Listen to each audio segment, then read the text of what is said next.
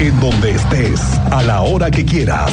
Esto es lo más importante en el podcast de Así sucede expreso del 101.1 FM Estéreo Cristal.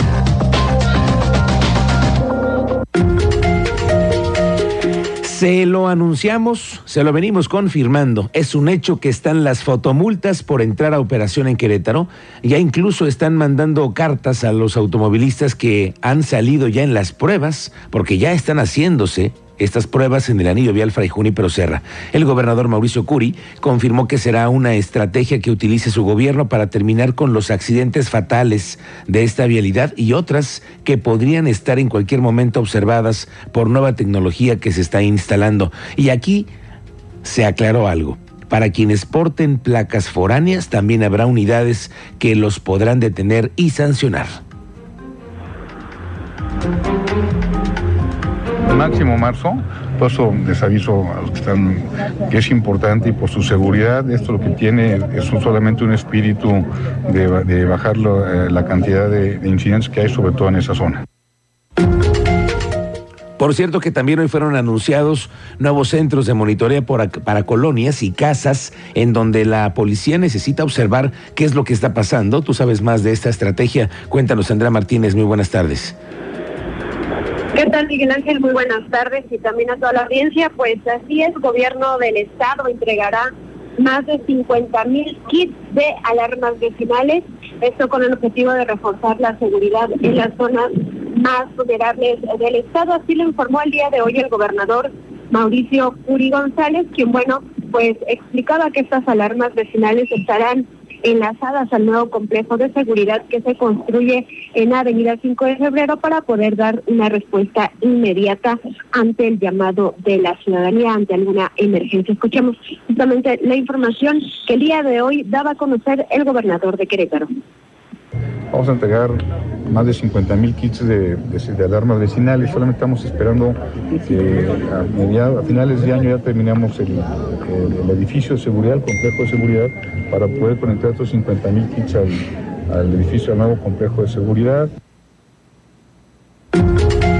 Y bueno, también eh, Curi González precisó que los drones eh, de seguridad que ya se habían anunciado, bueno, también ya se encuentran en funcionamiento, al igual que la instalación del 80% de los arcos de seguridad en las fronteras eh, del Estado. En cuanto a la construcción del nuevo complejo de seguridad de la Avenida 5 de Febrero, el mandatario estatal adelantó que se tiene un buen avance de las obras que se encuentran en tiempo y forma, por lo que, bueno, pues espera que quede concluido a finales de este 2023. Recordó, bueno, que en materia de seguridad esta inversión representa un monto de 4 mil millones de pesos. Esta fue la información, Miguel Ángel. Gracias, Andrea Martínez. Pendientes.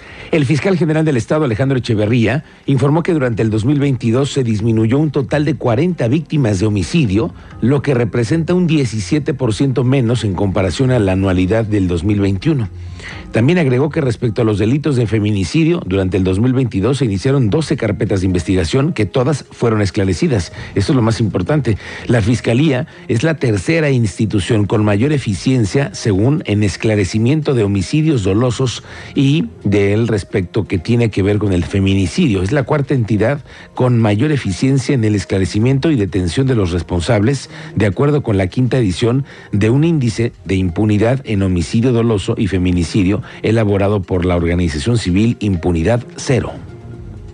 Conscientes del impacto que generan los delitos contra la vida de las personas y comprometidos con el descubrimiento de la verdad de los hechos, la Fiscalía General mantiene en el periodo informado una eficiencia del 70% en el esclarecimiento del homicidio doloso y el 100% en feminicidios, resaltando que el homicidio doloso disminuyó el 17%, lo que representa 40 casos menos en comparación con el año 2021.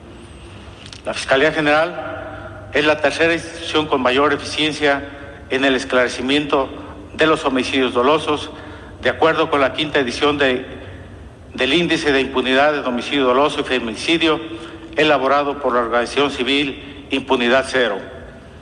Por último, Quiero compartirles que el pasado 30 de diciembre se, publicó una importante reforma a la ley orgánica de la institución al crearse una vicefiscalía regional.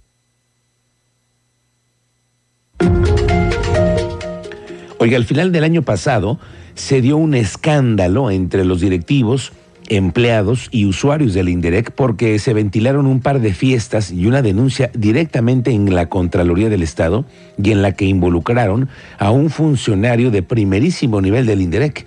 No es el director, pero sí era el segundo de a bordo al que ya lo dieron de baja, pero la investigación continúa y estos son los últimos resultados. El secretario de la Contraloría, Oscar García, dio a conocer que suman ya tres casos de acoso sexual que fueron denunciados por mujeres que trabajaban y que trabajan en el Instituto del Deporte, el INDEREC y en los cuales estarían involucrados trabajadores del mismo instituto. Dijo que hasta el momento han comparecido ya un total de cinco servidores públicos entre testigos y acusados por ese tipo de denuncias.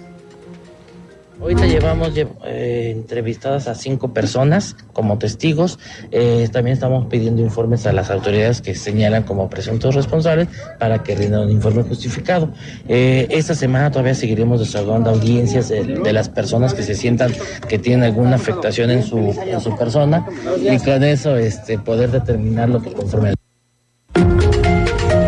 Oiga, al recordar los acontecimientos que se han presentado en donde elementos de seguridad privada o cadeneros, como se les conoce, a quien cuida los accesos a los antros, en donde incluso en una riña una persona perdió la vida, el diputado local del partido Morena, Cristian Orihuela, está presentando una iniciativa para que se reformen algunos artículos de la Ley de Seguridad del Estado y no solamente eso, sino se contemple a empresas, a personal de vigilancia y de seguridad de los establecimientos para que en caso de que sean personas físicas o lo que sea, puedan todos cumplir con los programas tanto de control y confianza que aplica la Secretaría de Seguridad Ciudadana.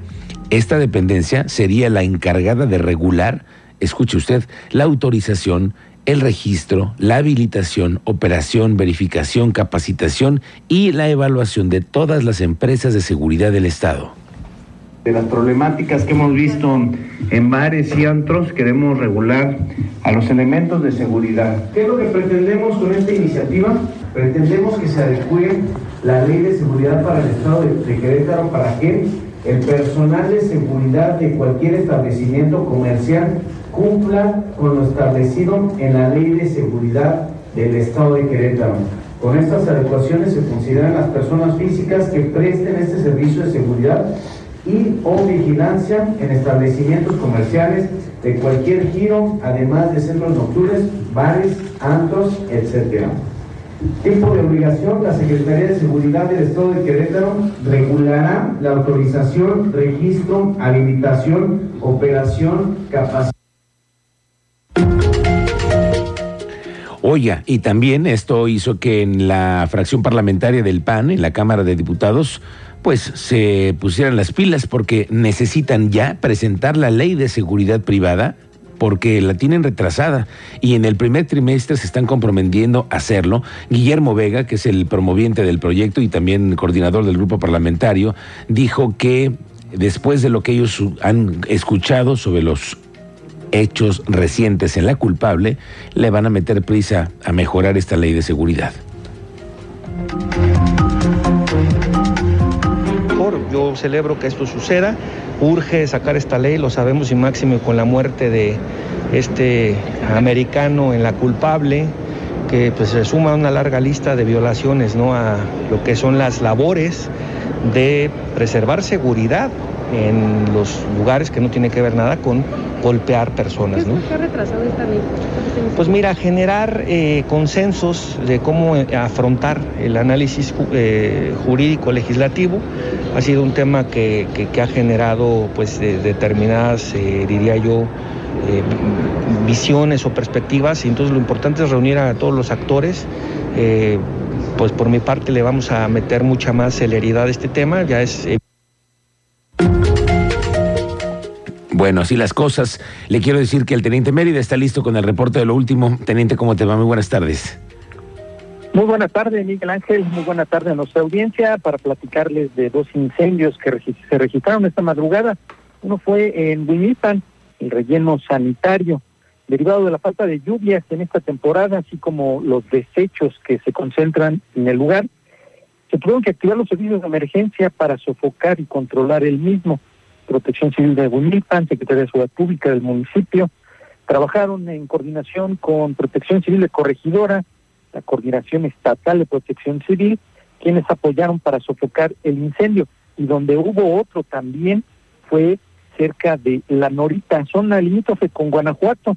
Ahí también una bodega se incendió y elementos de protección civil y bomberos de corregidora trabajaron para sofocar el incendio sin lesionados. Miguel Ángel, detalles más adelante. Gracias, Teniente Mérida. Estamos pendientes. Los delitos de narcomenudeo y portación de arma de fuego son por los que mayormente se envían personas a la Fiscalía en el municipio del Marqués. Así lo reconoció el secretario de Seguridad Javier Cortés. Y es que él dice que han sido enviadas a la Fiscalía 500 personas por este tipo de delitos. En su mayoría son narcomenudistas, de los cuales la mayoría jóvenes y el 30% de ellos reincidentes. Tenemos bastantes aseguramientos tanto a Fiscalía como puesta a disposición de Juzgado Cívico. Es un aproximado de 3.600 puestas a disposición a Juzgado Cívico por diferentes faltas administrativas. Esto deriva y de alguna manera este, pues coadyuva precisamente a que esas faltas administrativas pues no determinen de alguna manera en un tema de, de, algún delito. ¿Y puestos a disposición de Fiscalía? Y puestos a disposición de Fiscalía tenemos más de 500 puestas a disposición de Fiscalía. Ok, ¿por qué razón? En su mayoría son temas de narcomenudeo. ¿Qué porcentaje? Bueno, y por cierto, vamos a tener una charla con un especialista que nos va a hablar sobre el tema de la alcoholimetría, cómo utiliza la policía estos instrumentos para medir los grados de alcohol con los que cuenta una persona cuando viene manejando, después de la inspección que se hace de rutina, cómo se elevan, cómo se disminuyen, cuáles son los, los tips o cuáles son todas estas cuestiones que son inventadas, ¿no? También vamos a platicar de ello más adelante. Bueno, en el primer día de actividades de la cumbre de líderes de América del Norte, el presidente Andrés Manuel López Obrador pidió a Joe Biden terminar con el olvido, el abandono y el desdén hacia América Latina y el Caribe e iniciar una nueva etapa de cooperación y respeto. Dijo además, usted tiene la llave en una gran mesa. Y bueno, Vea usted después cómo le respondió el presidente Biden cuando le dijo que su país ha invertido miles de millones de dólares en beneficio de la región en los últimos 15 años y entonces le dijo que hay que darle prioridad a la lucha conjunta contra el fentanilo. Vamos a hablar también sobre nuestra seguridad compartida, incluida nuestra acción conjunta para abordar la plaga del fentanilo, que ha matado a 100.000 estadounidenses hasta ahora, y cómo podemos abordar la migración irregular. Y creo que eso ya está muy bien encaminado. Sobre todo, estamos comprometidos con lograr un mejor futuro que se basa en la paz y la prosperidad para todos nuestros pueblos.